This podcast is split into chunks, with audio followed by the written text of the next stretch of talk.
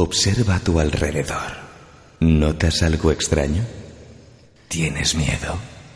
Prepárate porque ahora comienza Misterios y Leyendas con Raúl Andrés.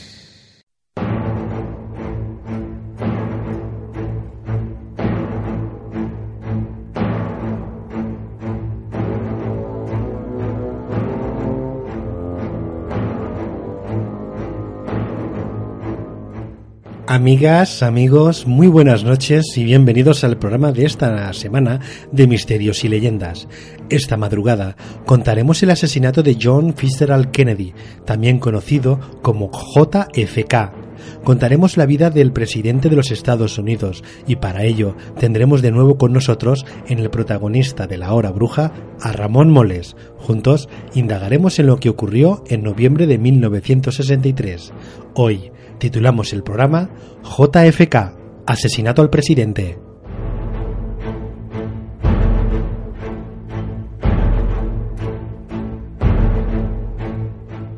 Después tendremos las noticias con Jennifer Perelló, que nos acercará a las más curiosas, y a continuación, esta noche, tendremos un relato de nuestro amigo y compañero David Jiménez, que firma su historia con el título La sombra de Transilvania, para que nuestro actor de doblaje, Enrique Pacheco, nos interprete la narración de nuestro amigo David.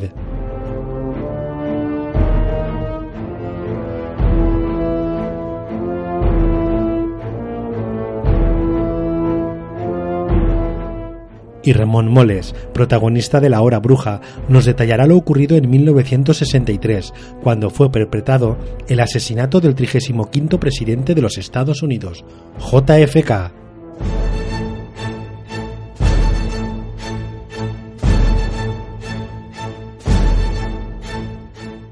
Como ven amigos, un programa, el de esta madrugada, repleto de contenidos interesantes que esperamos sea de su agrado. Acomódense y prepárense, porque en la radio digital de las comarcas centrales, Comarcal Radio, está todo preparado para comenzar. Así que sin más preámbulo, arranca la hora bruja.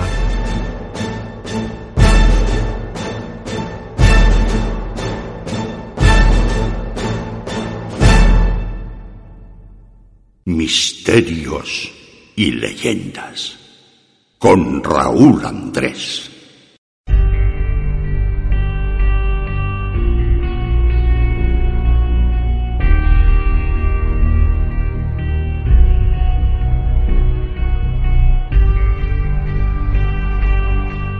...1963... ...22 de noviembre... ...ciudad de Dallas... ...Texas el presidente de los Estados Unidos, el demócrata John Fitzgerald Kennedy, acompañado por su esposa, circulaba en comitiva presidencial por las calles de la ciudad. En un punto del recorrido se escuchan unas detonaciones, las cuales hacen saltar la alarma. Kennedy se desploma en el vehículo, ensangrentado. Señoras, señores, con todos ustedes, JFK, asesinato al presidente.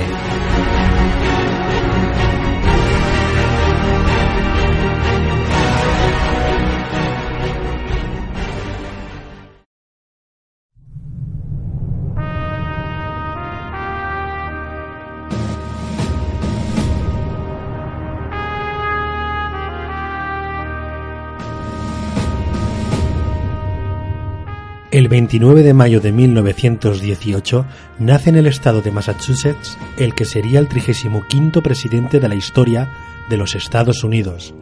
Elegido a la presidencia en 1960 y con 43 años, se convirtió en el presidente elegido más joven en ostentar el cargo hasta la fecha. De conocida familia, destacó en el ejército por ser comandante en la Segunda Guerra Mundial. Durante su gobierno tuvo lugar la invasión de la Bahía de Cochinos, en el inicio de la conquista del espacio o la construcción del muro de Berlín, entre otros acontecimientos. Senador de los Estados Unidos por Massachusetts, el 20 de enero de 1961 ejerció como presidente hasta el 22 de noviembre de 1963.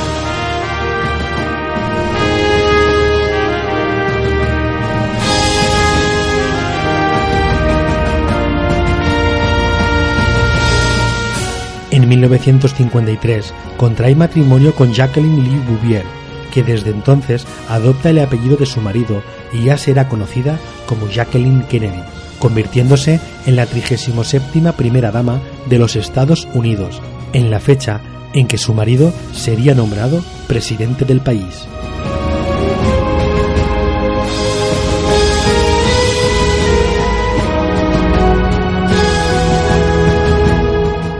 John se ofreció voluntario para el ejército de los Estados Unidos, el cual fue rechazado por sus problemas de columna, hasta que en septiembre de 1941 la Armada de los Estados Unidos lo aceptó.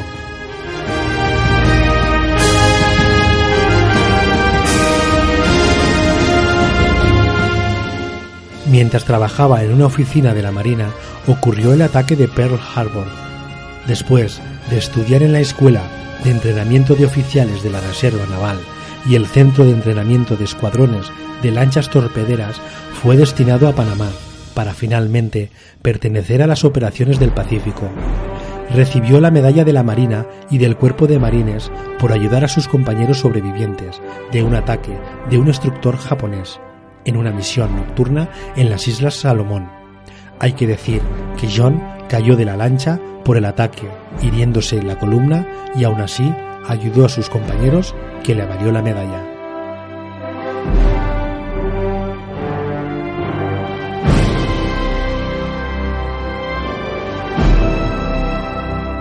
Por su participación y destacar como comandante en la Segunda Guerra Mundial, Kennedy también fue condecorado con la Medalla del Corazón Púrpura por la campaña Asia-Pacífico. Esta medalla es una de las más importantes de las Fuerzas Armadas de los Estados Unidos, solo superada por el Medallón de la Fidelidad, aunque esta medalla ya está obsoleta. La medalla de corazón púrpura es la condecoración más antigua, se da en nombre del presidente y lleva el perfil del general George Washington.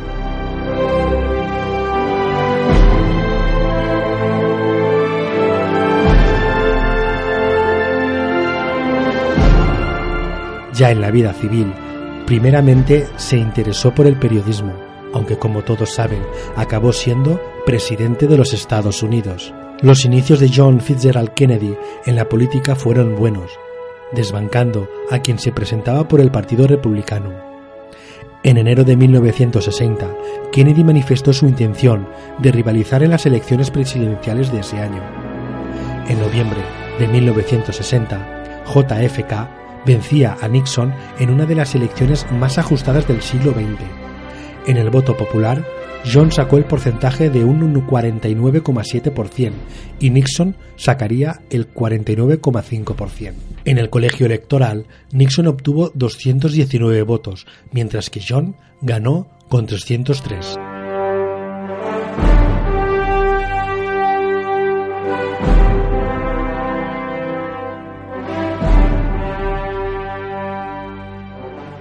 Así, Kennedy se convertía con 43 años en ser la persona más joven en ser elegida presidente.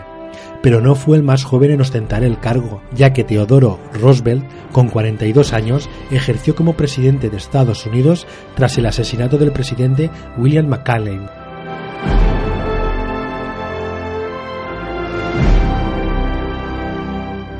Casi dos años después de aquel 20 de enero de 1961, cuando empezó oficialmente con el cargo de presidente de los Estados Unidos, concretamente el 22 de noviembre de 1963, sumergido en plena campaña electoral, Kennedy, junto con su esposa Jacqueline, visitaba la ciudad de Dallas en el estado de Texas.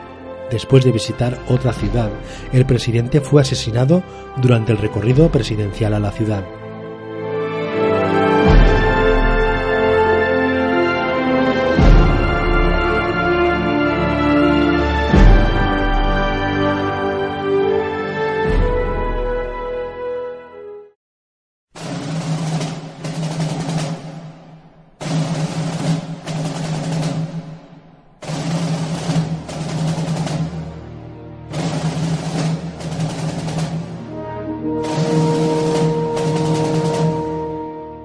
Las 12.30, la comitiva se encontraba por las calles de Dallas y Kennedy recibió varios impactos de bala.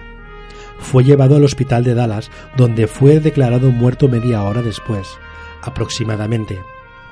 Después de acordonar la zona, se detiene casi dos horas más tarde a un sospechoso acusado de ser el presunto asesino del presidente Kennedy y ser el que realizó los disparos que acabaron con la vida de John. El detenido fue Lee Harvey Oswald. Fue arrestado en un teatro de la ciudad acusado de ser presunto genocida del presidente, quien antes había disparado y asesinado a un policía de Dallas con un revólver que poseía el mismo Harvey Oswald entre sus ropajes hecho que fue acusado inicialmente antes de ser inculpado por el asesinato de JFK.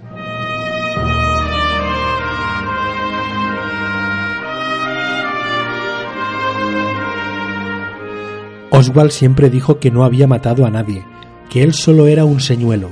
Lee Harvey fue asesinado unos días después cuando lo trasladaban desde la comisaría de Dallas. A la salida de las dependencias policiales recibió varios impactos de bala que acabaron con su vida.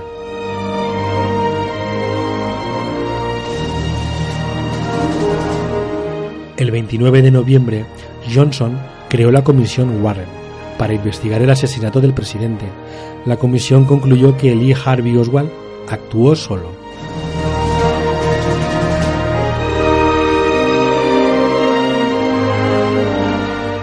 Después del asesinato, el cuerpo de John Fitzgerald Kennedy fue trasladado a Washington, D.C., en donde permaneció hasta el 24 en el ala este de la Casa Blanca, donde fue trasladado hasta el Capitolio, donde la gente que quería acercarse podía velar el cuerpo.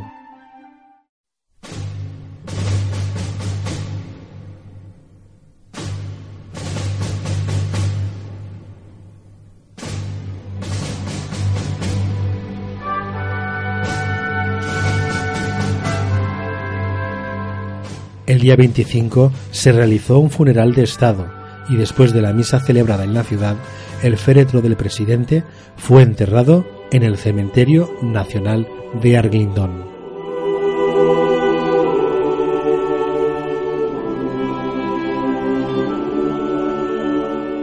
En 1967, el cuerpo de Kennedy fue trasladado a su sepultura permanente en el cementerio. Su tumba está cerca de sus familiares más allegados y está iluminada por la llama eterna. JFK y William Howard son los únicos presidentes de los Estados Unidos que están enterrados en el cementerio Harlington.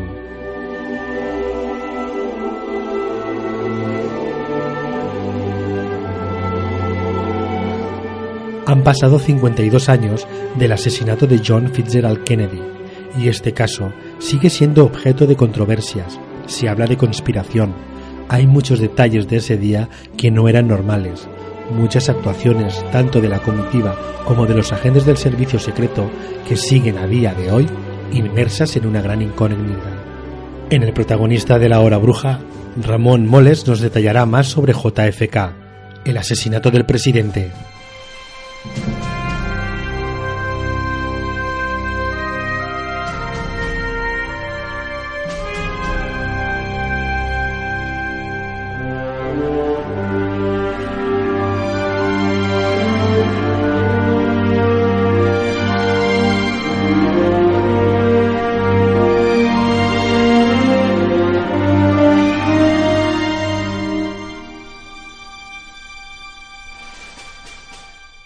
Síguenos en Facebook. Puedes escuchar los programas en iVoox. Misterios y leyendas. Con Raúl Andrés.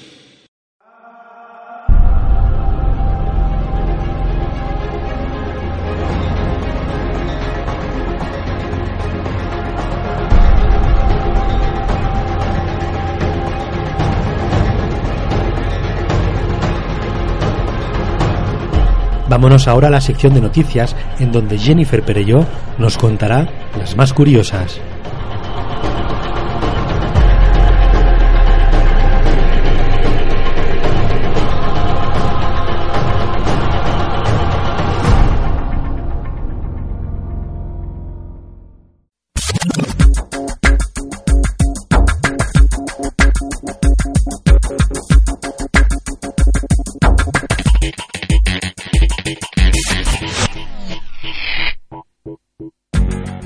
Consejos para prevenir catarros en invierno.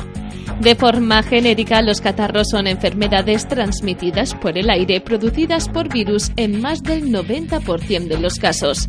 Para que su capacidad patógena se manifieste, deben haber sido eliminados al aire en número suficiente. Tienen que ser capaces de sobrevivir en estado virulento durante un tiempo determinado y tienen que llegar y multiplicarse en los tejidos de un huésped potencial. A pesar de que esta contaminación se encuentra en el aire, la vía de transmisión del catarro más importante es el contacto, fundamentalmente a través de las manos y de instrumentos de todo tipo. Con esas premisas podemos elaborar 10 consejos acerca de cómo prevenir el contagio de un resfriado. Ventila los espacios cerrados. Es la más simple maniobra para eliminar los microorganismos de los espacios cerrados. Quizá establecer un flujo de aire con varios espacios abiertos sea una buena medida para mejorar la calidad del aire. Suprime el polvo. Las acciones para eliminar polvo y fibras, así como el tratamiento de superficies de madera con sustancias oleosas que mantienen durante meses fijado el polvo, disminuyen el número de partículas aéreas y de riesgo de contagio. Pasar el aspirador, la limpieza con aceite para madera o jabones y lejía para las superficies de piedra dificultan la latencia de los virus. Lávate las manos con frecuencia. Con esta medida disminuye de manera efectiva la cantidad de microorganismos que pueden causar el catarro. Tras manipular objetos domésticos, pantallas digitales, teléfonos, ropas y utensilios, es conveniente lavarse las manos. Evita el contacto de las manos con las mucosas. Protege las mucosas nasal, bucal y ocular, en especial en las épocas epidémicas como otoño e invierno. Aumentar la frecuencia del lavado de manos y extrema el cuidado de no tocar las mucosas. Evita el contacto con enfermos. Se trataría de evitar los lugares con concentración de personas o los núcleos de personas en periodo infectivo. Los periodos epidémicos dependen de la llegada de virus antigénicamente nuevos o de la disminución del grado de inmunidad de la población. Elimina el estrés. El estrés tiene una influencia muy negativa sobre nuestra inmunidad y nuestras barreras defensivas. Un horario regular y las horas necesarias de descanso y sueño mejoran nuestra inmunidad. Huye de los hábitos tóxicos. Evita el consumo de alcohol y de tabaco no estés en espacios cerrados. Desconfía de los antibióticos. Más del 90% de los cuadros catarrales son víricos y no se tratan con antibióticos. Estos fármacos no modifican la evolución de una rinofaringitis o resfriado común. Solo tu médico debe decidir cuándo prescribirlos en el caso de que aparezcan infecciones bacterianas. Y por último, no existe evidencia científica de la capacidad preventiva de la vitamina C.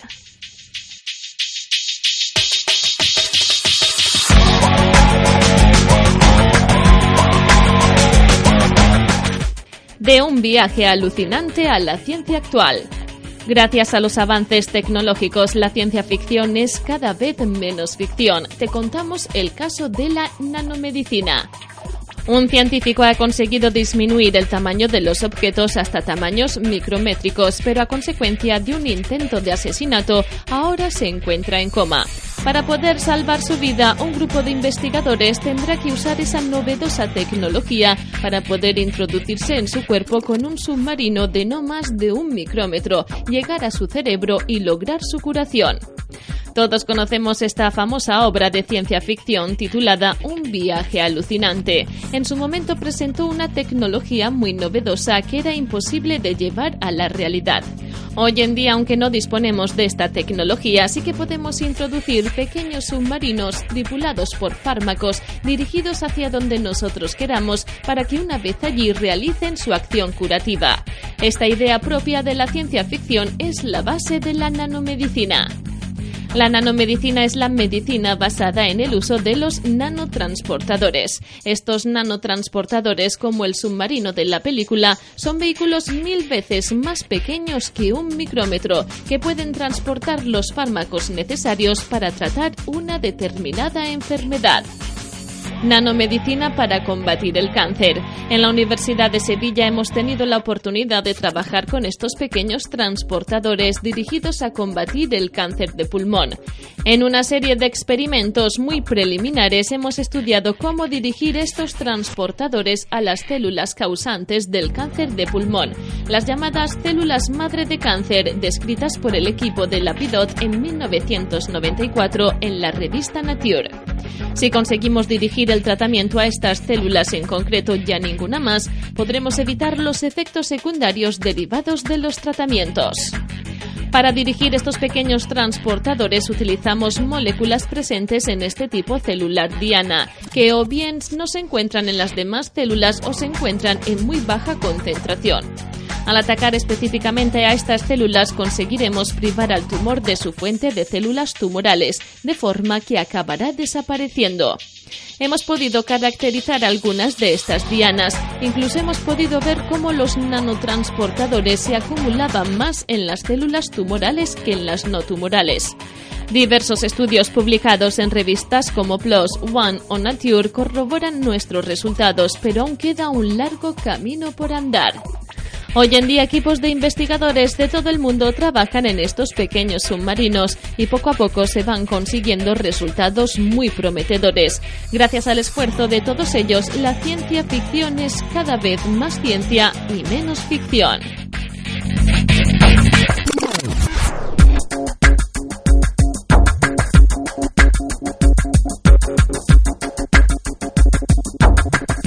Dejar de fumar, cuestión de voluntad y ADN. Dejar el tabaco, tal vez uno de los propósitos más repetidos para el año nuevo en todo el planeta, es probablemente uno de los más incumplidos. Pero no te castigues demasiado. Puede que tus repetidos fracasos a la hora de abandonar este nocivo hábito tengan mucho que ver con tu equipamiento genético y tú no tienes la culpa de que tu ADN sea como es.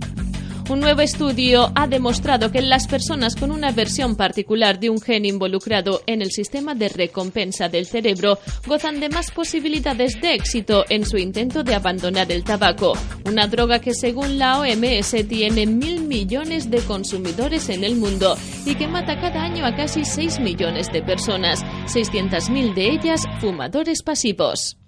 Los autores del trabajo de la Facultad de Medicina de la Universidad de Zhejiang, China, solo han podido confirmar este fenómeno en individuos caucásicos. Los fumadores con antepasados orientales tenían las mismas posibilidades de dejar o no dejar el tabaco, al margen de que poseyeran esa variante genética, y los científicos no han reunido datos suficientes de personas negras o latinas. El gen en cuestión se llama ANK1 y se sitúa junto al gen DRD2, encargado de ayudar al cerebro a reconocer la dopamina, el neurotransmisor que refuerza comportamientos placenteros como comer o practicar sexo. Las drogas adictivas como la nicotina también elevan los niveles de dopamina. Un fragmento de este gen que se hereda de ambos progenitores parece influir en el DRD2 y los investigadores han comprobado que hace más fácil el abandono del tabaco, aunque aún no han desentrañado las claves del proceso. El estudio se ha realizado cruzando los datos de 23 investigadores realizadas entre 1994 y 2014, que analizaron el ADN de 11.151 fumadores presentes y pasados. Según los científicos chinos, precisar sus hallazgos podría llevar al desarrollo de medicamentos para dejar de fumar, diseñados según el perfil genético de los pacientes.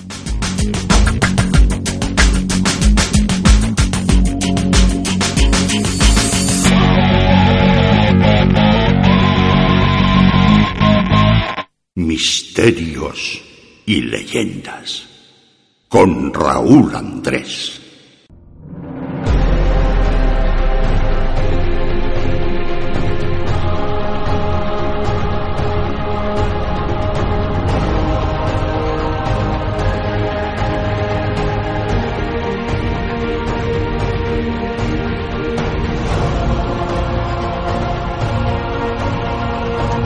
y es la hora de la nota de terror de esta madrugada, amigos.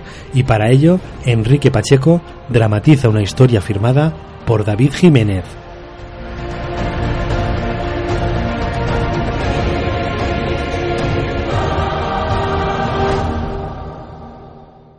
La sombra transilvana.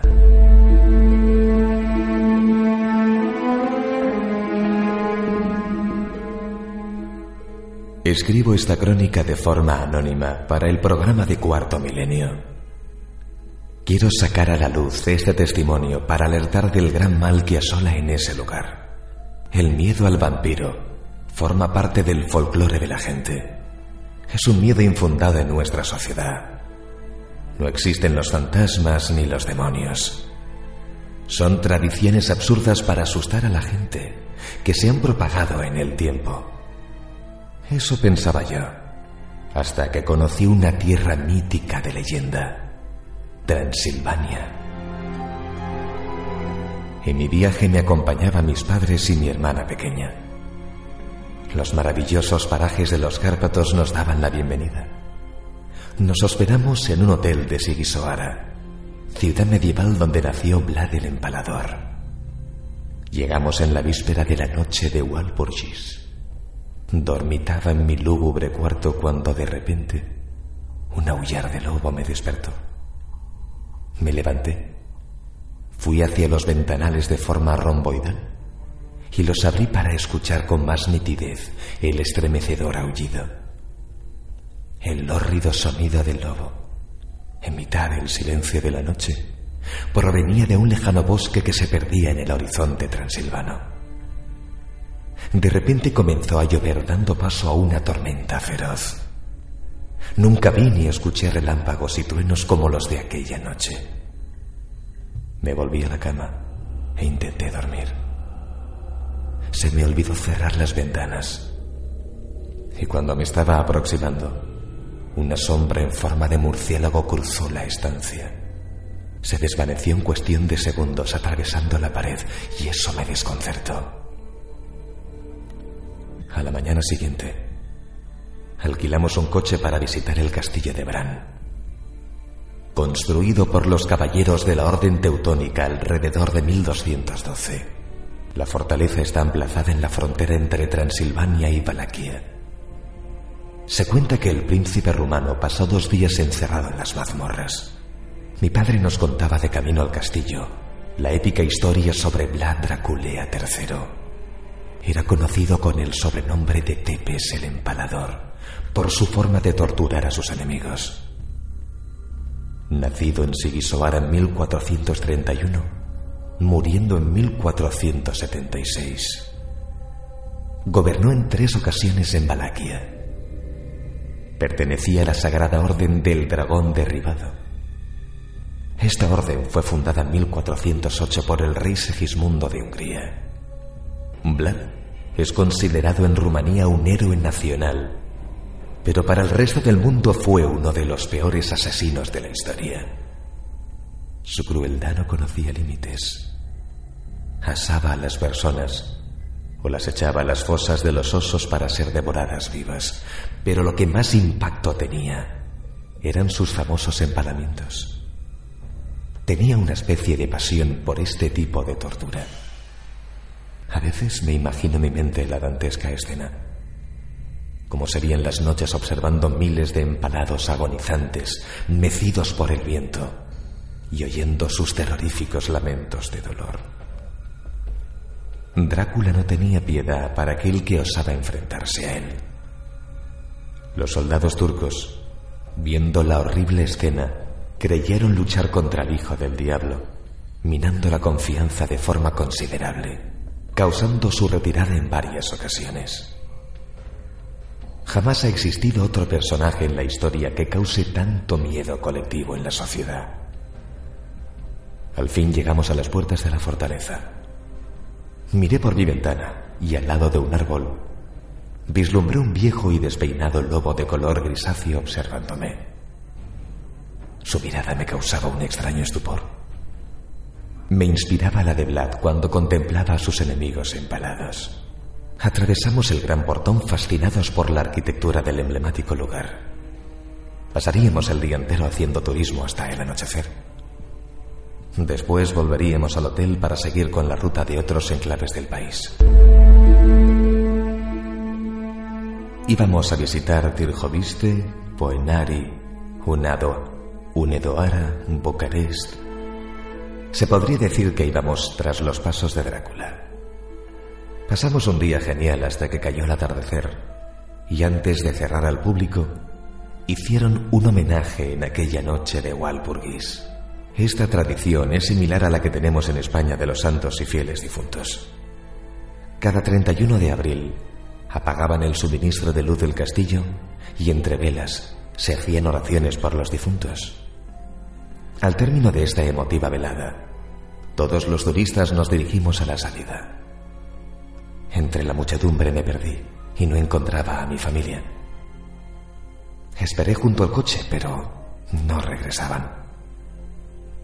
Ya se habían marchado todos los presentes salvo los empleados de seguridad. La luz de la luna llena se asomaba entre las nubes negras amenazantes de tormenta. Una bandada de murciélagos sobrevolaban las copas de los árboles del bosque. En ese instante, escuché un aullido de lobo con la ferocidad de un dragón, resonando con su eco en la noche transilvana. Sin duda era una tierra que inspiraba misterio y terror a partes iguales. Cada vez estaba más preocupado por mi familia. Me dirigí a hablar con los servicios de seguridad. Antes de hacerlo, descubrí una nota en mi bolsillo que decía, Eres el elegido para el sacrificio. Tu familia está retenida en las mazmorras del castillo. Si deseas recuperarlos con vida, deberás cambiar tu vida por la de ellos. Tu sangre tiene origen turco por tus antepasados y la necesitamos para alimentar a nuestro Señor. En las mazmorras encontrarás más instrucciones. Si huyes o avisas a las autoridades, tu familia será devorada por los lobos.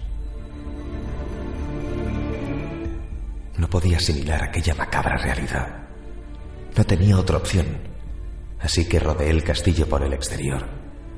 Al lado de una puerta había un hombre vestido de negro que hacía un ademán para que entrara. Bajé por un pasadizo descendiente que me dirigiría hacia mi muerte. El miedo se apoderó de mí y caí desplomado por el terror. Al rato desperté, pero no estaban las mazmorras. Lo primero que vi fue una tarántula caminando sobre una calavera. Sentía un picor horrible Tenía gusanos por todo el cuerpo. El hedor era insoportable. Vomité varias veces y no podía respirar. No entendía lo que me estaba pasando hasta que observé aquel lugar. Me percaté de que me encontraba en una fosa común dentro de una cueva. Los cadáveres se contaban por cientos. Por un momento me daba la sensación de que estaba fuera de mi cuerpo, contemplando mi propia muerte. De repente, escuché un rugido de animal adentrándose en la cueva. Era un viejo y enorme lobo. Se dirigía hacia mí atraído por un hambre voraz, saboreando el inminente bocado. Nunca olvidaré su siniestra sombra espectral, proyectada con la luz de la luna llena, en aquel cadalso de oscuridad, dictaminando mi funesto destino. Intenté esconderme entre los muertos, la bestia estaba cada vez más cerca, pero afortunadamente encontré una navaja. Esperé a que aquel animal se encontrara más cerca para atacarla y poder salir de allí. El lobo me buscaba entre los cuerpos. En ese momento encontré un resquicio y le clavé la navaja en su yugular. Conseguí huir de la cueva sin mirar atrás. No sabía si el lobo seguía con vida. Lo que más me preocupaba era encontrar a mi familia y aún no sabía su paradero. Me preguntaba si yacían entre los muertos. No sabía si volver a la cueva o buscar por el castillo. Comprobé que me quitaron el móvil y dependía de mi ingenio para poder salvar a mi familia. Algo me decía que estaban vivos. Al fin pensé con claridad y me dirigí a la entrada de la fortaleza para pedir ayuda a los vigilantes de seguridad. Al llegar, estos no estaban. En su lugar había un charco enorme de sangre en el suelo. Definitivamente estaba solo, rodeado de asesinos sin saber qué hacer. Accedí al interior como pude y busqué en silencio por todos los rincones del castillo sin resultados. En la sala del trono encontré una espada con un marco. Eran unas palabras en rumano que estaban traducidas al español. y yo interpreté aquella frase como una amenaza de venganza hacia los turcos. La leí en voz alta y decía así: Esta espada dio muerte a Vlad Draculea III. Fue decapitado por los turcos acabando con su vida terrenal. Sin embargo, su alma permaneció intacta y regresará para cobrarse su tan ansiada venganza. En ese momento, escuché unos pasos detrás de mí. Mi corazón se detuvo. Me di la vuelta y allí estaba. Te encontré. Tu familia ha muerto. Ríndete. Me arrodillé en el suelo llorando. Estaba abatido. Le pregunté quién era y respondió con una tenebrosa voz. Tu peor pesadilla. Ahora voy a abrirte en canal desde la garganta hasta los intestinos. Pero no seré yo quien se beba toda tu sangre. ¿Es usted quien me ha escrito la nota? ¿Quién es su señor y qué tiene que ver que mi sangre sea descendiente de los turcos en esta historia? El lobo es la reencarnación de nuestro señor Vlad Dracula. Lleva varios siglos sitiando este lugar, esperando la oportunidad de recuperar su forma humana. Tu sangre es única.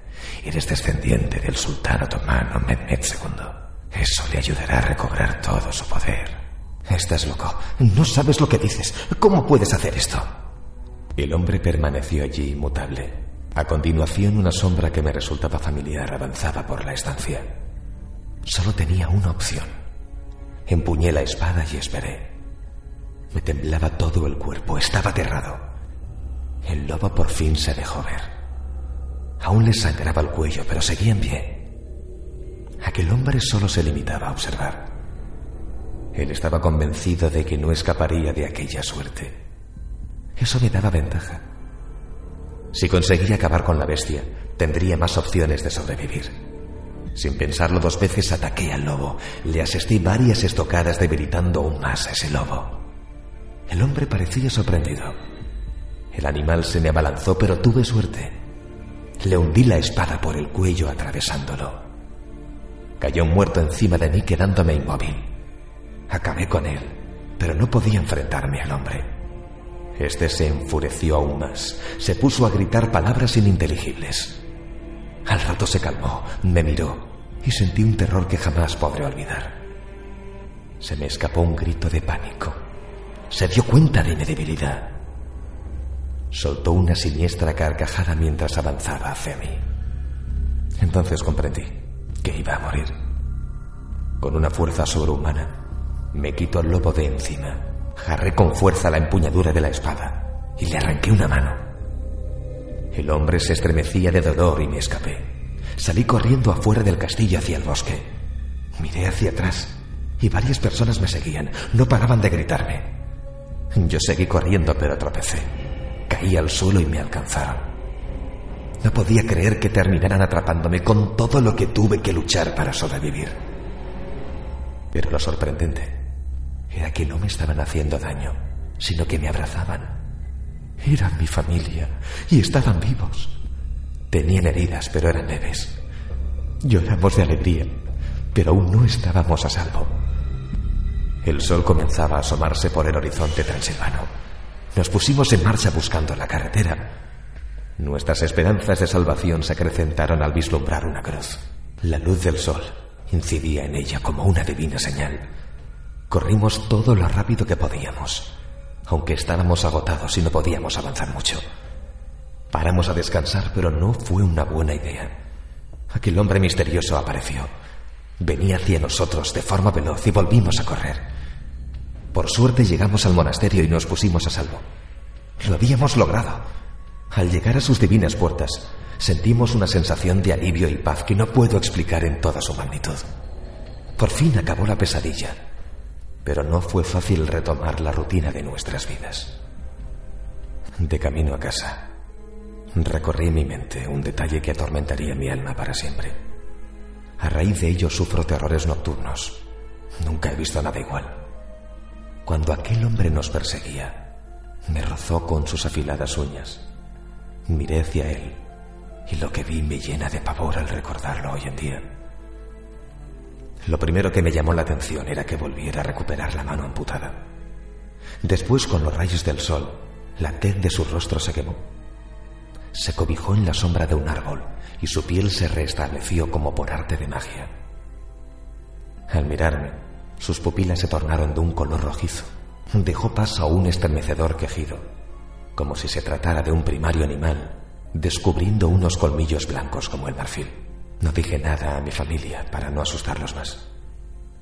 Cuando escapé del lobo y del hombre, huí con la espada y en la actualidad permanece expuesta en el monasterio como recordatorio de que el mal en el mundo se puede vencer.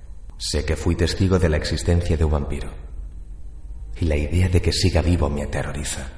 He decidido contar mi experiencia para alertar de este gran mal que sigue morando en esa tierra más allá del bosque. Esa tierra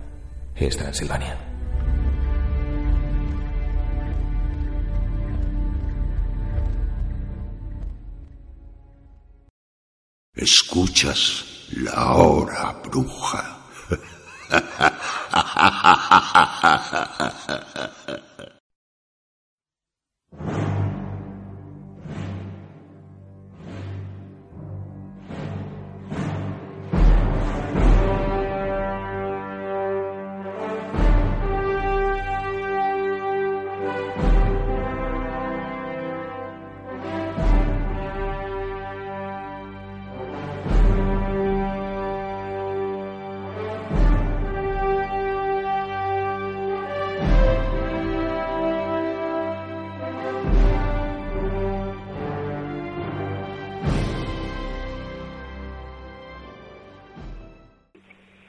Bueno, y continuando en el programa, vamos avanzando en esta noche. Y cómo no podía ser de otra manera que en el protagonista de la hora bruja, que lo hemos avanzado al principio del programa, tenemos con nosotros de nuevo a Ramón Moles. Ramón Moles, que ya saben ustedes que, que va a ser, porque lo va a ser, que lo, ya lo dijimos en, en el primer programa que intervino con nosotros en Jack el Destripador. Eh, y está con nosotros esta noche muy especial nuestro criminólogo, eh, Ramón para hablarnos de, JFK, ese personaje que pasó a la historia y que tiene pues en su haber unos, unos temas que, bueno, pues como todos conocemos, acabó asesinado. Pero primero que nada vamos a saludar a nuestro amigo. Muy buenas noches, Ramón. Hola, buenas noches, ¿qué tal? ¿Cómo vamos? Perfectamente encantados de que esta noche estés de nuevo con nosotros, Ramón. Sí, eh, contentísimo de estar aquí otra vez con, contigo y con todos los, los oyentes. Bueno, pues nada, mm, vamos a entrar en materia, Ramón, y la noche de hoy la tenemos dedicada a, conocidamente como JFK, pero quiero que nos cuentes tú quién es JFK. Uy, pues sí, eh, JFK, John, John Fitzgerald Kennedy, es eh, pues el 35 consiguió alcanzar la presidencia de los Estados Unidos, es el 35 presidente de, de, fue de Estados Unidos y él era un senador que, por Massachusetts que se presentó a las elecciones a las elecciones electorales de 1960 y haciéndole sombra al mismísimo Richard Nixon antes de que unos años más tarde pues eh, fuera también investido presidente. Y él pues mm, consiguió debido a que se movía muy bien en los medios de comunicación procedía de una familia de los Kennedy, que eran una familia de origen irlandés con mucho dinero y con muchísimos contactos, sobre todo por parte de su padre Joseph Patrick, que incluso tenía algunas conexiones con, con la mafia y con Hollywood y con muchos artistas de aquel, de aquel momento, pues eh, consiguió, pues eh, hay gente que dice que más honradamente, menos honradamente, pero consiguió alcanzar la presidencia del país eh, sobre todo en un debate el famoso debate histórico televisado eh, con parecido a lo que pasó eh, este este este este periodo electoral que estamos aquí en España pues con los diferentes con los diferentes partidos. Pues ellos ellos dos en la televisión los dos candidatos a la presidencia él consiguió hacerle sombra y, de hecho fue lo que le llevó a la presidencia a sobre Richard Nixon. Y entonces este hombre pues llegó a la presidencia de los Estados Unidos y eh, a continuación, el, el, como hemos comentado, el padre, el padre de Kennedy, Joseph Patrick, tenía mucha influencia y colocó eh, en el puesto de eh, fiscal general al hermano menor mm, de John, que posteriormente en el año 68 también sería asesinado al, al, al ir con una prometedora también carrera como su hermano para poder también llegar a ser presidente. Y entonces lo colocó en, en la, consiguió la, la fiscalía la Fiscalía de, la Fiscalía General de los Estados Unidos y fundamentalmente es lo que más le interesó al padre, aparte de para colocar a los dos hijos, pues así también evitar, evitar que acusaran a John de fraude electoral de las elecciones de 1960 porque había muchas sospechas y tal. Y entonces, pues bueno, este, este señor pues llegó a la presidencia del país, eh, hizo muchos mm, su política la política de la administración Kennedy poco a poco eh, dejó de ser muy popular en los círculos de los Estados Unidos sobre todo de la extrema derecha de la industria armamentística de los banqueros y en, en esa en esa época de la Guerra Fría pues poco a poco empezó a ganarse muchos enemigos, empezó a ganarse muchos enemigos que acabó con la carrera prometedora de este hombre que seguro habría ganado la reelección en el año 64, en 1964, y acabó asesinado. Bueno, y nos trasladamos a, al año de 1963, eh, como bien has comentado, en plena Guerra Fría contra, o sea, entre Estados Unidos y la antigua Unión Soviética, la URSS, ¿no? Y, qué sucede en ese mes de noviembre mm, de, de, aquel año? Pues en ese mes de noviembre, pues eh, eh eh, empezando, estaban ya eh, la administración Kennedy y la Casa Blanca, pues estaban empezando ya a preparar, estaban ya en la campaña para la reelección de las, de las, de, pues eso, la, la reelección de eh, la, la, presidencia de los Estados Unidos al año siguiente, en el año 64. Y entonces le ofrecen hacer un viaje a Texas, a, a, John Fitzgerald Kennedy y, y, al vicepresidente Lyndon Johnson, que era el, el vicepresidente que tenía él y incluso en ese viaje también le acompaña su esposa Jacqueline, su esposa Jacqueline, la famosa Jacqueline Bouvier, que fue la primera dama de los Estados Unidos, pues que llevó mucho glamour a la Casa Blanca, mucha juventud, y entonces esa, esta pareja, John y Jacqueline, pues eran muy queridos por, por, por lo que es la sociedad de ese momento, porque daban ese cambio un poco revolucionario en los años 60, pues para todo el pueblo, el pueblo americano. Y entonces, pues nada, van a hacer el, realizan el viaje, primero el día 21 llegan a Fort Worth y entonces, eh, que es donde empieza el oeste, ¿no? La famosa ciudad donde dicen que empieza el oeste. Y, pues eso, eh, hacen un, un discurso y sería, ese discurso sería el último de JFK, ¿vale? Porque el, el, el, JFK era muy bueno en la dialéctica, muy bueno, era, fue el primer presidente de la televisión, lo hacía él muy bien, y la verdad es que tiene sus discursos históricos que, vamos, mm, a nivel histórico ponen la piel de gallina, ¿eh? era muy buen orador, era una persona también muy atractiva físicamente y entonces él también decía que, fin, que las mujeres pues también lo, lo, querían mucho, como pasó aquí en la transición con Adolfo Suárez, que también, pues bueno, son cosas que, que dicen los, los políticos, y entonces, pues eso, eh, de Forward hace su desayuno ahí en la Cámara de Comercio, eh, se reúne con los empresarios y con mucha gente de allí de Forward, y entonces eh, emprende al día siguiente vuelo a, a Dallas, ¿no? Sí. Emprende vuelo a Dallas, y entonces aterriza ahí en el famoso aeropuerto donde se ven las imágenes del presidente y la primera dama bajando por la escalerilla del avión, eh, saludan a, al alcalde Air Cabell, que... Son unas un... imágenes que han quedado para la historia cuando baja de, de aquel sí, avión. Sí, sí, es que cuando baja, la, la, él baja muy elegante con su traje y la primera dama baja con su famoso traje rosa, que Exacto. luego después del atentado no se lo quitaría en horas porque iba todo manchado de sangre. Ella quería que todo el pueblo norteamericano viera lo que le habían hecho a, a su marido. Sí. Y, eh, y, entonces, pues nada, los, los Cabell, lo, el alcalde y su mujer de allí de la ciudad de Dallas en aquel momento, le regalan unas flores y se montan en una comitiva que tenía preparada el servicio secreto y las autoridades de Dallas, con la policía escoltándoles y tal, y se dirigen hacia las calles de Dallas. Y aquí empiezan un poquito los enigmas o los errores que casualmente, mira, desembocan en el atentado que produce eh, el, el, fallecimiento de, del presidente de los Estados Unidos, que vamos, es lo más gordo que le puede pasar a un país y sobre todo a, la primera potencia mundial que en aquel momento era, era Estados Unidos. Antes de profundizar en el asesinato, eh, quería preguntarte una cosa. Eh, se dijo muchísimas veces, o, prácticamente es lo que muchas veces se encuentra cuando buscas algo del asesinato, el, eh, el discurso que hizo el presidente Kennedy en, en Fort Worth fue un detonante para, para seguir con el asesinato o ya venía de antes eh, la preparación de, asesinar el, al presidente? Mm, la preparación de asesinar al presidente, yo creo, mm, por, por, por, todos los hechos históricos, que se empezó a fraguar en 1961, por lo menos dos años antes. Sí.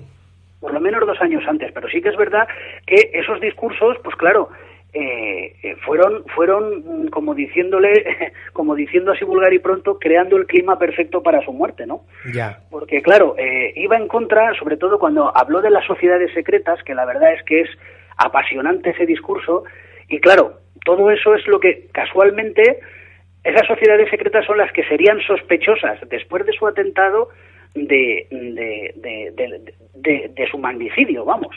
Entonces claro él sabía, eh, sobradamente todo el mundo sabía que él quería quitarle, y de hecho lo hizo en varias ocasiones con, con situaciones como el desembarco de Bahía de Cochinos, el, la confrontación de los misiles de Cuba que fue en octubre de 1962, él intentaba ponerse por delante y quitarle todo el mando que ellos creían que tenían que de hecho a la hora de la verdad lo tienen las, el Pentágono, la CIA y toda la serie de el ejército americano y todas las potencias, eh, estas, el complejo militar industrial, que es lo que llamó Eisenhower en su discurso de despedida, que son los que realmente eh, gobiernan los hilos de, mm, ya no de Estados Unidos, sino de, de, todos los países, con las, con las multinacionales incluidas, así es.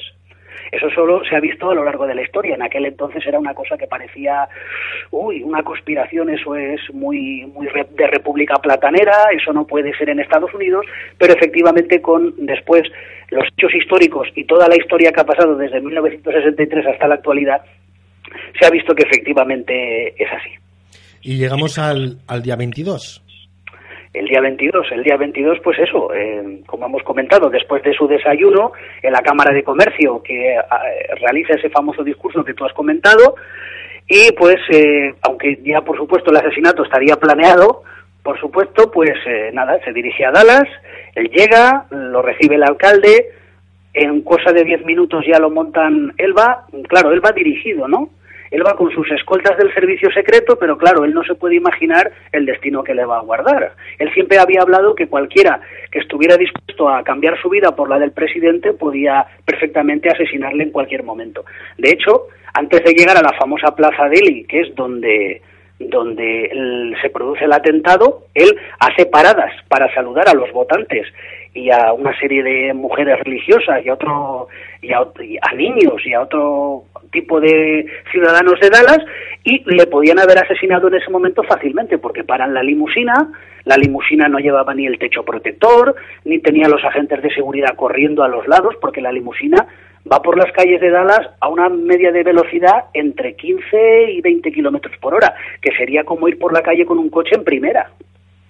Quiero decir, muy despacito, muy despacito, porque creían que la gente pues pudiera verle, pudiera saludarle, era una campaña mm, para la reelección y quería ganarse a la gente de esa ciudad porque realmente tampoco había mucha gente en las calles, porque los Kennedy no eran muy célebres tampoco en, en el estado de Texas, porque es la extrema derecha americana que pues con las industrias petrolíferas y de armamento y todo eso pues sabes que no abogaban pues por la política de Kennedy que estaba haciendo, porque él había anunciado que se quería retirar de la guerra de Vietnam, él se metió en la guerra de Vietnam, pero luego una vez que eh, empezó a ver el tema y que iba a tener un conflicto ahí con los con los comunistas de, de Vietnam, pues él decidió que en 1965 para su reelección se saldría de allí. Y eso, claro, pues no era muy en, las, en, las, en estos grandes estados que son la típica cuna norteamericana, pues no lo veían no lo veían bien. Él tenía que ser más, tenía que tener más mano dura con los comunistas. Tampoco estuvieron de acuerdo con cómo solucionó él la solución negociada de la crisis de los misiles. Entonces, claro, pues eso, eh, esa administración no le interesaba a los Estados Unidos. y los rumores es de eso, de que fue un, golpe de Estado, un golpe de Estado que por supuesto es muy difícil de demostrar, lo que pasa es que claro, la historia nos ha llevado a que efectivamente pues pudo ser así.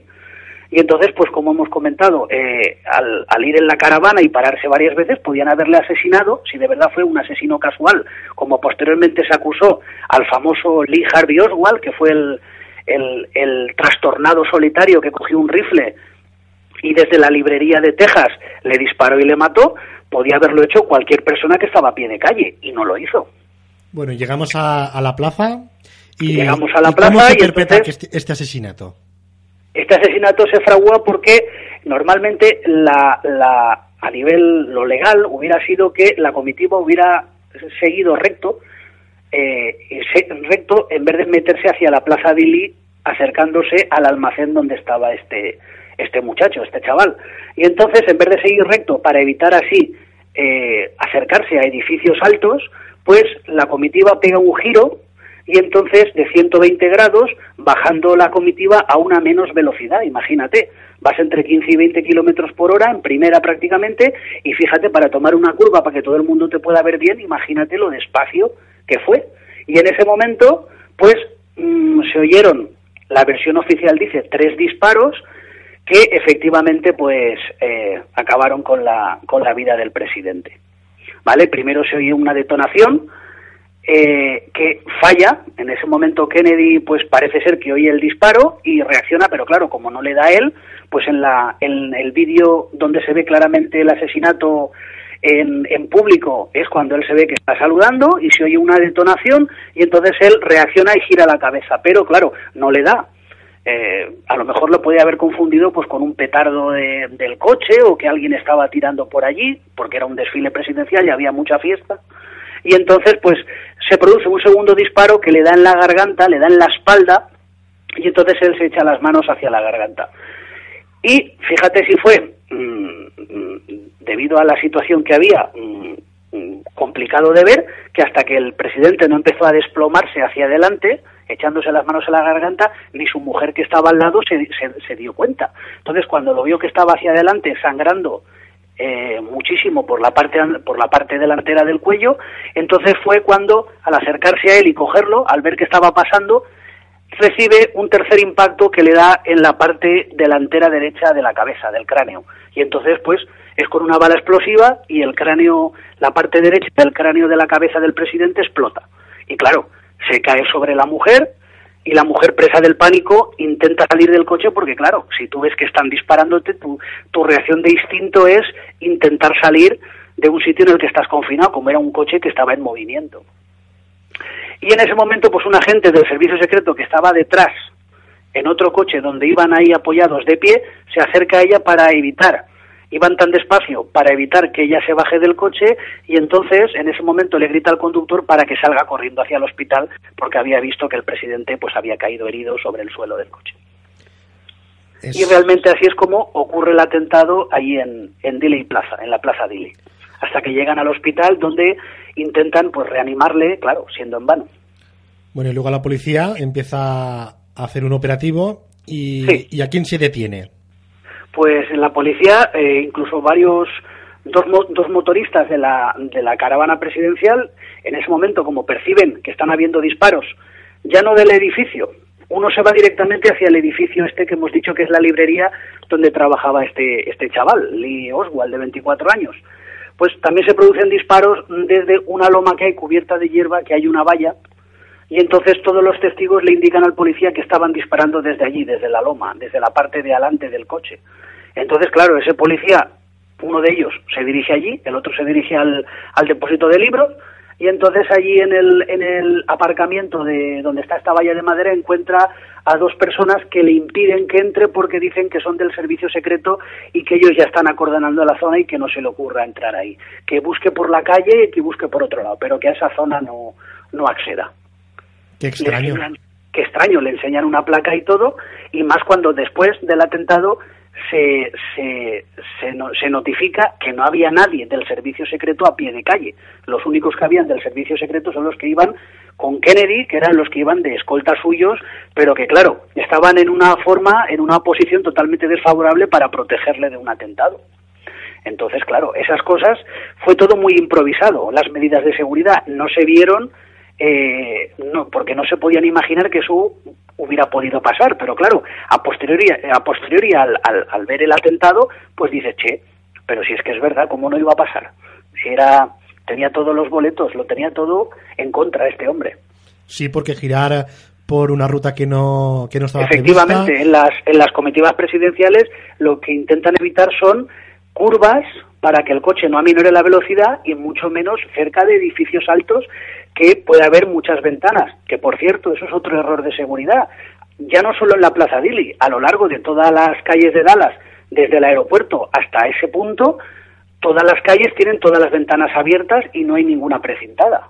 En una comitiva presidencial, la policía tiene todas las ventanas controladas y además aposta francotiradores de la policía que puedan sofocar un posible un posible atentado, no que fueran los, los causantes como desgraciadamente pasó aquí. Aparte también, algo también un poco extraño, que yendo el vehículo tan despacio que no hubiera agentes del servicio secreto alrededor del vehículo.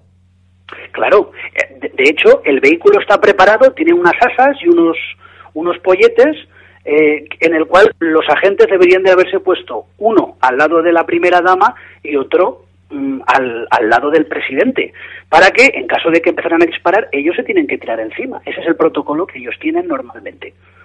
Bueno, y, y no pasó eso. Ellos se quedaron en un coche detrás y claro, mm, luego también se encapota el coche del presidente y luego en las imágenes se ve también un dato muy curioso para más Inri. Se ve que eh, la ventana de la puerta de Jacqueline, de la primera dama, está medio abierta, ¿no? Está un poquito subida, pero es que la del presidente está bajada totalmente. También es un dato curioso. También es un dato, es como diciendo, no sea que le demos a la ventana y fallemos, vamos a quitarle toda protección. ¿Entiendes lo que te quiero decir? Sí, la verdad es, es todo muy, muy extraño. Puedes ir punto por punto y la versión oficial se va desmontando porque, claro, tú una, una persona que mm, de la casualidad que el presidente pase por delante de él en el edificio donde trabaja y tenga un rifle, que ahora hablaremos si te parece del rifle, que era un rifle malísimo, que por cierto no encajó con el que se encontró realmente ahí en el lugar de los hechos, ese es otro interrogante del que hay mucho que hablar, eh, quiero decir, esta persona puede intentar, puede intentar dispararle, pero claro, si encima tú se lo pones, se lo pones fácil privándole al presidente de todo lo, todo lo más elemental de seguridad, que para más Inri tampoco fue realmente casualidad, porque en otras, en otras comitivas que había realizado Kennedy en otras ciudades mientras estaba haciendo campaña, esas medidas de seguridad sí que se aplicaron, porque en Dallas no. Exactamente. Es que en otros, en otros viajes que hicieron los Kennedy, esas medidas de seguridad y el hecho de que fueran los agentes al lado, las ventanillas las estuvieran más subidas, no tuvieran, no, no se lo pusieron tan fácil a ningún, a ningún tirador para que pudiera acabar con la vida del presidente. En cambio, aquí en Dallas, pues da la casualidad que todo se cambia. Todo se cambia. Bueno, y detienen a Lee Harvey Oswald. Sí. Y cuéntanos un poco la, bueno, la, detención de, de, esta persona que es a la que le atribuyen el asesinato del presidente. Esto también tiene tomates. Resulta que este este chaval este chaval eh, está allí efectivamente cuando ocurre el atentado realmente está en una cafetería del edificio que está en el segundo piso porque el asesinato se produce o ellos creen que los disparos que han salido de allí del depósito de libros salen de la sexta planta que era donde normalmente es el almacén de los libros que era donde estaba Oswald de mozo trabajando y eh, allí es donde encuentran un rifle junto con tres casquillos cerca de, de la ventana Mm, muy pegadito a la ventana donde se cree que es, pues eso, la guarida del asesino que llaman entre comillas, que es donde creen que Oswald ha disparado a, a, Kennedy. Y entonces eh, el, el, rifle que se encuentra es un rifle Mauser, es un rifle muy bueno, y se, y, eh, se encuentran dos casquillos realmente, no se encuentran tres como luego le contaron a la opinión pública, porque luego se vio que con, el rifle que oficialmente dicen que tuvo Oswald, eh, mm, tú coges el cargador y cargas, dicen que los tres disparos los comete en seis segundos, ¿no? De una forma muy rápida. Tú imagínate en seis segundos con un rifle en el que tú tienes que cargar y apuntar con mucha precisión y él encima en el cuerpo de marines era un soldado que era mm, muy malo, era tenía una puntería pésima y eso está en los archivos, pues le da tiempo en seis segundos cometer el atentado a 80 metros de distancia desde la ventana hasta donde estaba el coche y encima la mira telescópica del rifle estaba estropeada. O sea, Vaya, pues, cambiaron, cambiaron el rifle totalmente, porque el rifle que se encontró, que supuestamente, o parece ser que no disparó realmente Oswald, era de otra marca, era un Mauser, era un rifle alemán, y no era el Malinker Carcano, que era el que acusaron de que fue el que utilizó Oswald, que era un rifle muy malo, muy antiguo, de la Segunda Guerra Mundial, que por cierto, eso es lo que tampoco le han contado a la opinión pública, no quedaban municiones en aquel entonces, porque era un rifle del año 40, y esto ocurrió en 1963, y el rifle ya era una bonita pieza de museo, no era nada más. ya. ¿Vale? Bueno, y entonces, pues eso, de- mm, encuentran este rifle, Mauser, que realmente a lo mejor lo dejaron ahí para inculparle o el que utilizó el francotirador de verdad, y este rifle desaparece. Llega un momento en que cuando encuentran el rifle lo cambian por el otro que te digo yo, que era nefasto, y este otro bueno mm, desaparece.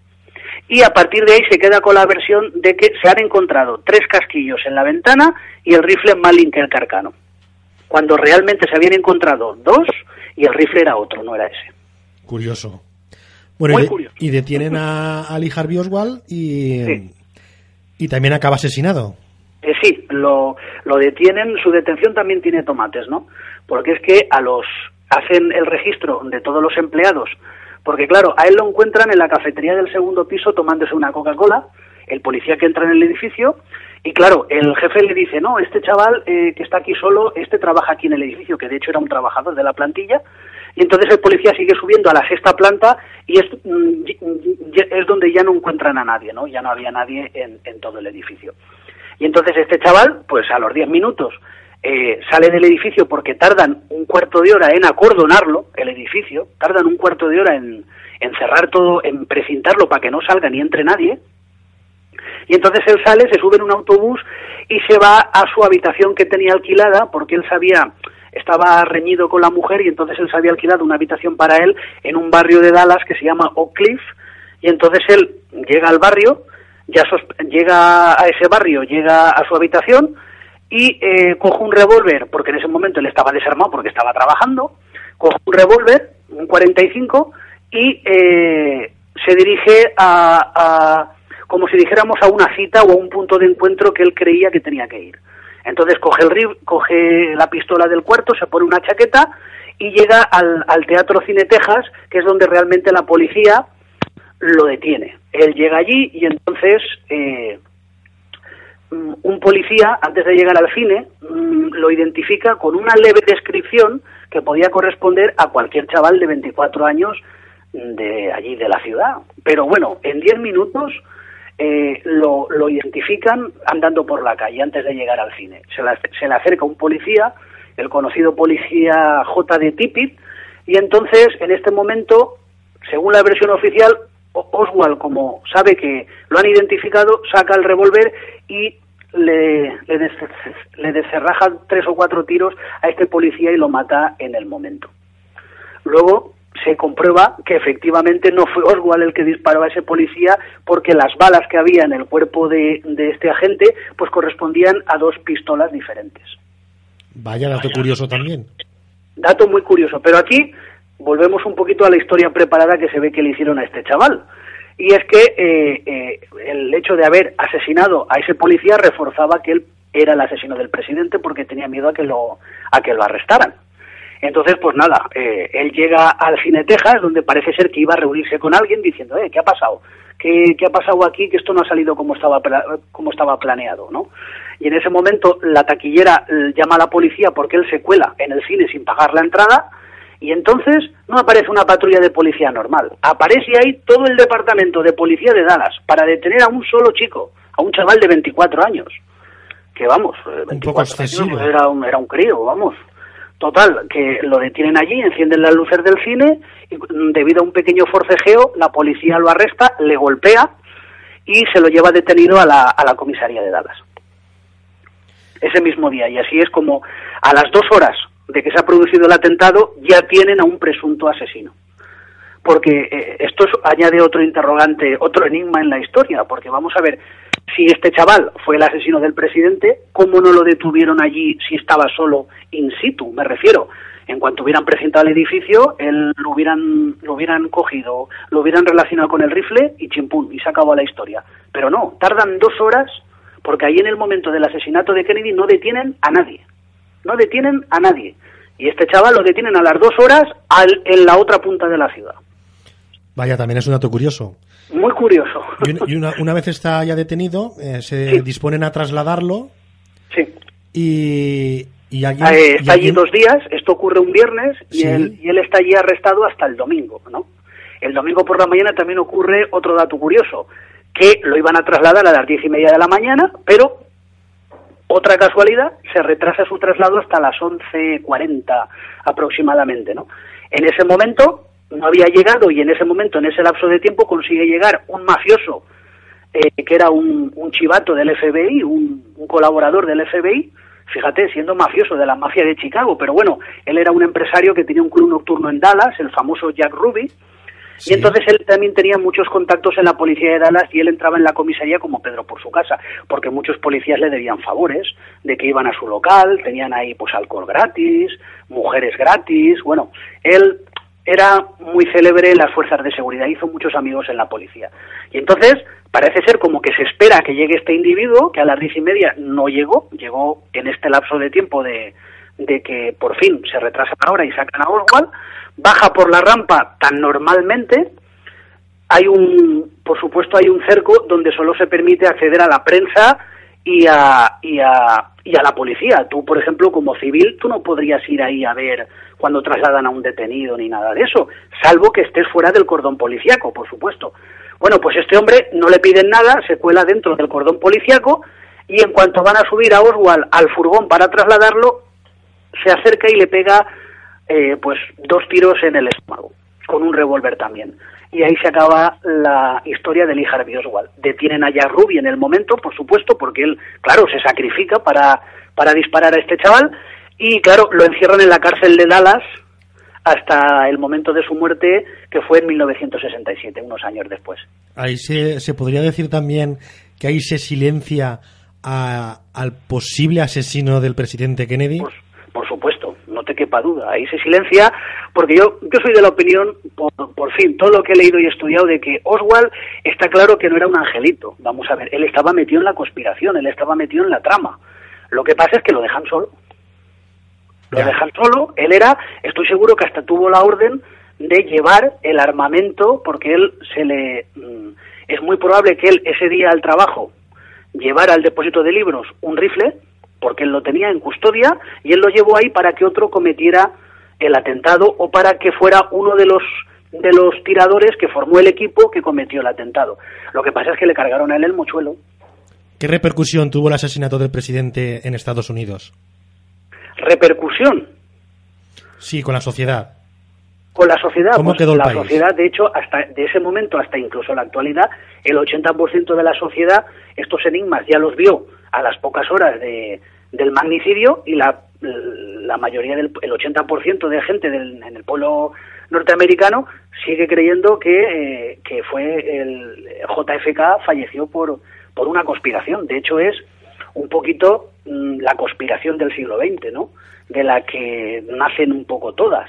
Porque es que, claro, en, en pleno siglo XX eh, que, una, que un, en un país, en la primera potencia mundial, se, se mate de una forma de una forma tan rápida al máximo líder mundial y que no haya tampoco así mucha repercusión, porque fue lo que pasó, que no hubo mucha repercusión, en un año se cometió, se, se realizó el informe, el famoso, la famosa comisión Warren, el informe Warren, antes de las elecciones del 64, porque al año siguiente tenían eh, elecciones que lo fue lo que la, fueron las que revalidaron a Lyndon Johnson que fue el que lo sucedió como mártir a JFK y entonces eh, pues ellos quisieron dejar el asunto zanjado como mucho en un año. Em, hicieron una comisión con el juez del Tribunal Supremo, algunos algunos vocales de la CIA y de otros intelectuales de en ese momento de Estados Unidos y entonces lo único que llegaron a la conclusión es de que Oswald había actuado, había actuado solo, Jack Ruby le había matado también solo y que no había fruto en ninguna conspiración no, no, había fruto de ninguna conspiración en el en el asesinato. y particularmente, eh, ¿cuál sería la opinión de, de Ramón? La mía. bueno, yo supongo que la de la mayoría de los historiadores y de los intelectuales que estudian o que tratan este tema eh, durante todos estos años. La historia ha llevado a ver, porque en aquel entonces a lo mejor podías tener dudas por, por los informes que estaban amañados y todo eso, y toda la información no se sabía. Pero debido a la desclasificación de los archivos que ha habido en estos años, pues claro, se han sabido cosas que, claro, eh, se ven se ven claramente que, hubo realmente una conspiración. De hecho, hubo otra comisión de investigación que mm, se realizó debido a la desclasificación progresiva de archivos en el año 79 y esta comisión, que fue secundaria a la comisión Warren, declaró que efectivamente había una alta probabilidad de que el presidente Kennedy hubiera fallecido como consecuencia de una conspiración y aconsejaba al Departamento de Justicia que hiciera más investigaciones. Pero nadie ha hecho nada ni nadie ha querido tocar este tema para nada. Lo que pasa es que los historiadores han visto que conforme han pasado pues eh, este medio siglo, porque este año ha hecho hace 52 años de, del magnicidio, pues que la historia nos dice que efectivamente fue un golpe de timón que en ese momento de la historia se produjo en Estados Unidos. Porque mm, cuando entra Lyndon B. Johnson, al año siguiente, eh, bueno, al año siguiente no, eh, eh, al, ese mismo día del atentado, conforme ya toma posesión de la Casa Blanca, empieza a cambiar, revocar toda la política de Kennedy. Hace justo todo lo contrario. Se mete de lleno en Vietnam, habla con los militares, con los memorándum estos que firmaron y tal, y el que quería retirar Kennedy todas las tropas en 1965, directamente este hombre las vuelve a mandar y venga a mandar tropas. Y de hecho él se comió hasta que hasta que lo sucedió Richard Nixon eh, perdió o sea el eh, pues eso perdió la eh, se fue el presidente que mm, lo, etiquetaron con el tema de la guerra de Vietnam. John Fitzgerald Kennedy no es el único de la familia que fue asesinado. Podríamos decir que tantas veces que se ha dicho que la familia está maldita Hombre, yo, mm, yo no creo en maldiciones, ¿no? El tema está que efectivamente lo que te hace ver es que, eh, porque posteriormente, como dices, se produce el asesinato de su hermano, Robert Kennedy, porque tenía una prometedora carrera también hacia la presidencia y lo hubiera conseguido si no lo hubieran asesinado. Y luego también asesinan en ese mismo año también al líder de los derechos civiles, Martin Luther King. Entonces, eh, hay que ser muy muy ingenuo ¿no? para creer que las tres máximas autoridades de ese momento murieran asesinadas por asesinos solitarios, por cabezas de turco y en esos momentos decisivos de la historia y, fuera todo una, una casualidad. Y, luego referente a la familia, el otro hermano Kennedy, Ted, que en 1970 también dijo que, que también se presentaría en la Casa Blanca, da la casualidad que sufre también un percance, en el cual muere una secretaria, su secretaria, en un coche y eh, sufren un percance, un accidente y tal y cual, y la pobre chica pues fallece por el accidente, ¿no? Y entonces le echan la culpa a él y eso empaña su imagen para que no se pueda presentar tampoco, no es asesinado como los sus dos hermanos, pero eh, lo desacreditan de forma que él tampoco pueda presentarse a, elecciones presidenciales. ¿Qué podríamos destacar que se nos pueda dejar eh, ahí tapadito y que sea de, importancia que lo, lo, contemos? Eh, no, no comprendo. Por ejemplo, ¿qué podríamos dejarnos del asesinato? ¿Qué podríamos dejarnos de la sociedad que luego, eh, que vio cómo moría un presidente a manos, que bueno, que también hay que recordar que en la historia de los Estados Unidos, igual como de algunos otros países, no es el primer asesinato a la máxima, al máximo líder del país como es un presidente porque en Estados Unidos han habido más muertes de presidentes a manos de, de bueno pues de, asesinos o de conspiraciones o de o de gente que, que iba en contra de lo que ese presidente quería hacer para su país. Sí, efectivamente. Hay, normalmente ellos tienen la tradición de que eh, si hay una conspiración, mm, oficialmente no la van a reconocer ni, ni, ni, la van a demostrar. ¿Entiendes lo que te quiero decir? Ellos cogen y siempre tienen la tradición de echarle la culpa a un cabeza de turco. Entonces ahí se, se, eh, tranquiliza a la gente y eso es lo que realmente, pues, como, como se dice vulgarmente, ¿no? Se le echa siempre la culpa al muerto y así no se me agitan las aguas. Y eso efectivamente es lo que ha ido pasando en el siglo XX en Estados Unidos con sus presidentes. Bueno, y, en, y, en, otros países. Es que son cosas que no solamente pasan en Estados Unidos. Lo que pasa es que, claro, al ser la primera potencia mundial, pues, en fin, son muy conocidos, hay mucho enigma por, por encima, porque el asesinato de Abraham Lincoln también es muy enigmático. Y ahora con los años también le echaron la culpa al famoso eh, Puz, que fue el, que atentó contra el presidente en aquel teatro, pero eh, luego también se ha sospechado que pudo haber una conspiración, en fin, del sur, etcétera. ¿Cómo afectó la muerte de, John Fisher al Kennedy eh, al resto del mundo? ¿Cuál fue su impacto? Pues de, en fin, de bastante tristeza, sobre todo pues de en Europa no se creían para nada la versión oficial, mm, decían que los americanos en ese sentido eran un poco ingenuos, al creerse que era en ese momento era muy casual que, que una persona joven, porque fue uno de los presidentes más jóvenes, por no decir el que más, de, que consiguió la, presidencia de los Estados Unidos, de repente eh, surge y de repente se le quita del medio. Entonces eso, pues claro, y sin mucho impacto y sin mucho, tanto a nivel, sobre todo de las altas esferas, porque la gente, claro, la gente, claro, se impactó. Y ya te digo, a día de hoy el 80% de los americanos creen que fue víctima de una conspiración, pero claro, eh, eso, eso fue lo que, lo que lo que hay claro una buena una buena trama es eso improbable no y si se puede probar en algún momento pues eso es porque la historia lo ha demostrado o porque pues con el tiempo se han ido desempolvando archivos y se ha acabado se ha acabado viendo bueno, pues yo creo, Ramón, que... Acúmulo de casualidades. Yo creo que nos has explicado perfectamente el transcurso de la historia de JFK, eh, cómo mm. llegó a la presidencia, cómo se perpetró su asesinato y toda la trama que hubo después, lo que se dijo, lo que posiblemente podía haber sido, que luego pues eh, se vio perfectamente que, caía en una farsa. Y, bueno, ¿podríamos decir algo más de, de este caso de JFK? Sí, pues mm, hace, esto es una cosa novedosa, se descubrió hace un par de años y salieron pues nuevas novedades del caso, ¿no?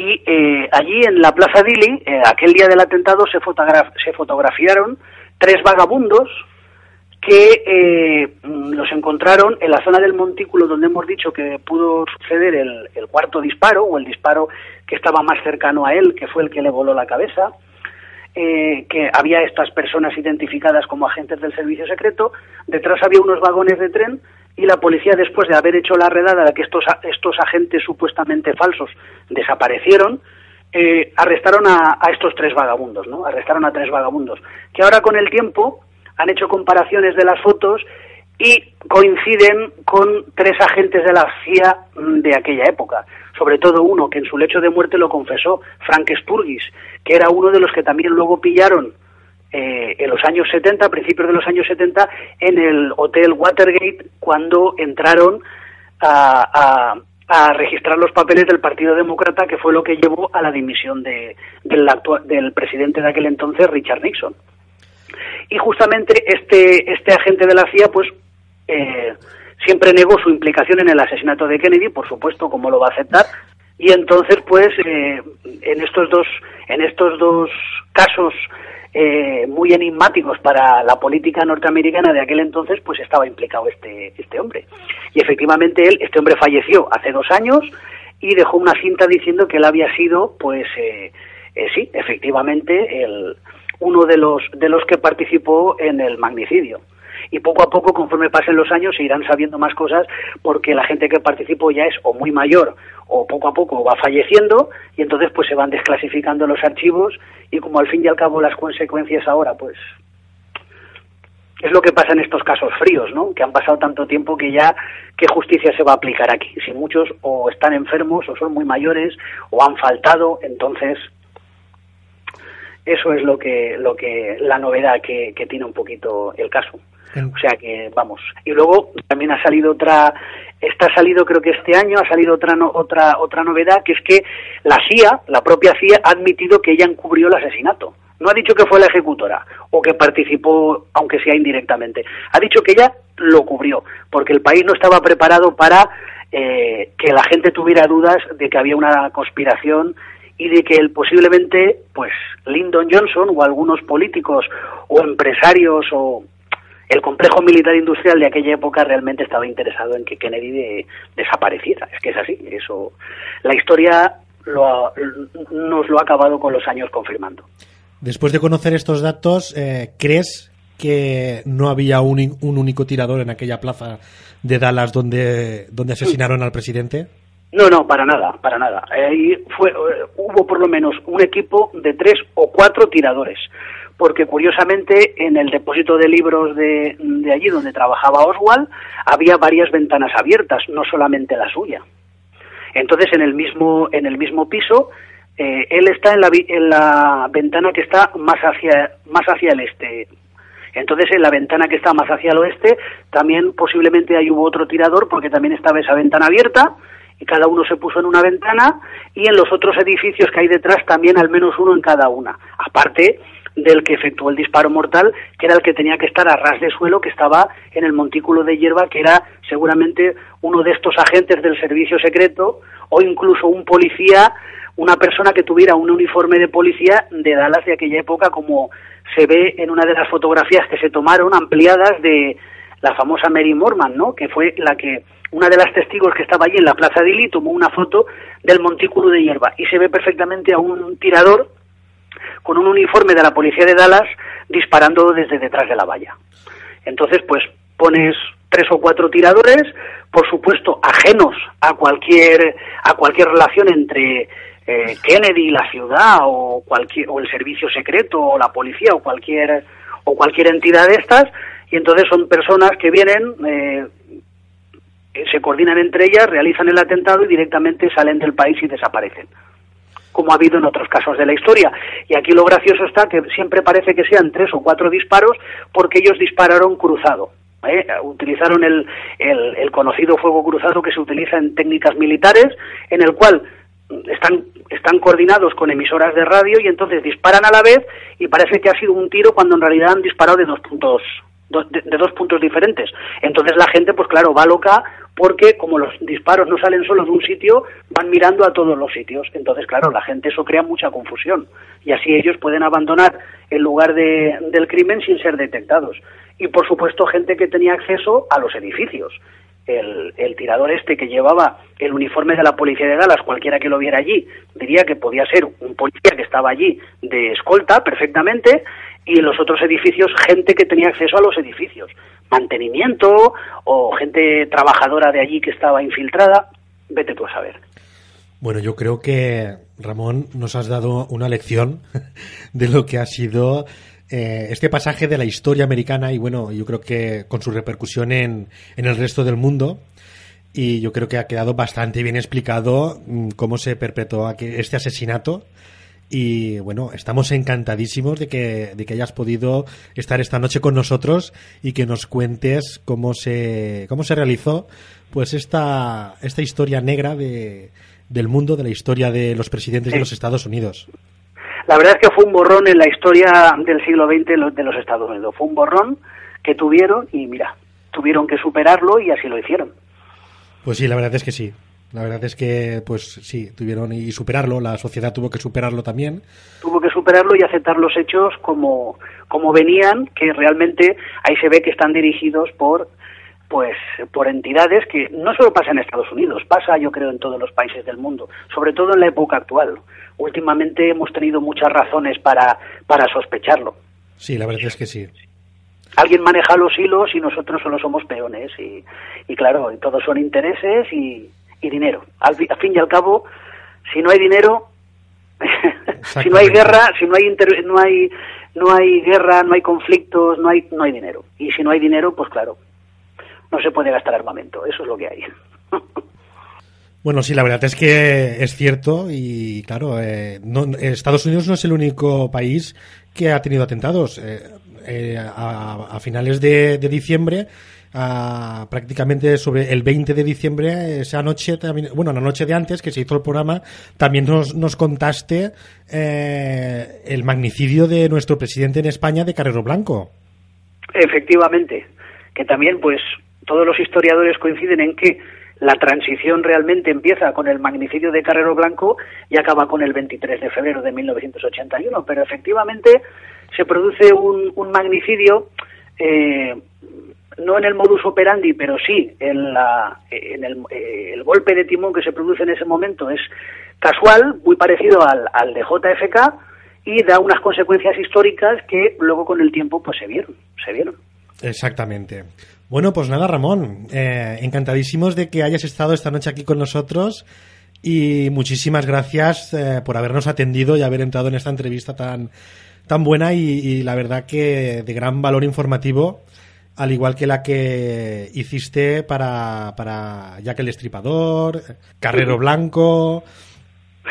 es un placer, es un placer hablar de estos temas y yo creo que el, que el mayor favor, sobre todo para que la gente no olvide su historia es hablar de estas cosas que los medios normales prefieren dejarlas en el olvido. Exactamente. Bueno, pues nada, Ramón, yo creo que lo hemos pasado genial esta noche contigo, igual que las otras veces que has estado con nosotros. No será la última vez que entrarás con nosotros y nada, pues encantados y, muy buenas noches y gracias por, por habernos contado una, una, una historia más eh, en, en la historia negra de, de, lo que ha sucedido pues a lo largo de la historia en, el mundo y en este en el, en, el caso concreto de esta noche pues en Estados Unidos. Muchas gracias. Buenas noches. Muy buenas noches muchas gracias. Buenas noches amigo adiós.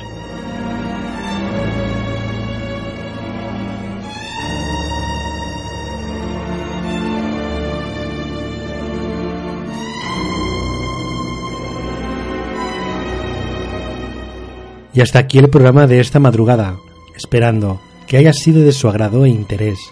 Solo me queda decirles que sean buenos y al volver cierren la puerta. Yo les espero aquí dentro de siete días, a la misma hora, la hora bruja. Hasta entonces, amigos.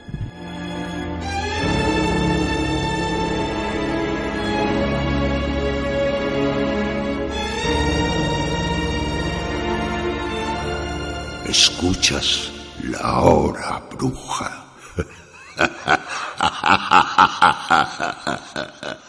Síguenos en Facebook. Puedes escuchar los programas en iVoox. Misterios y leyendas.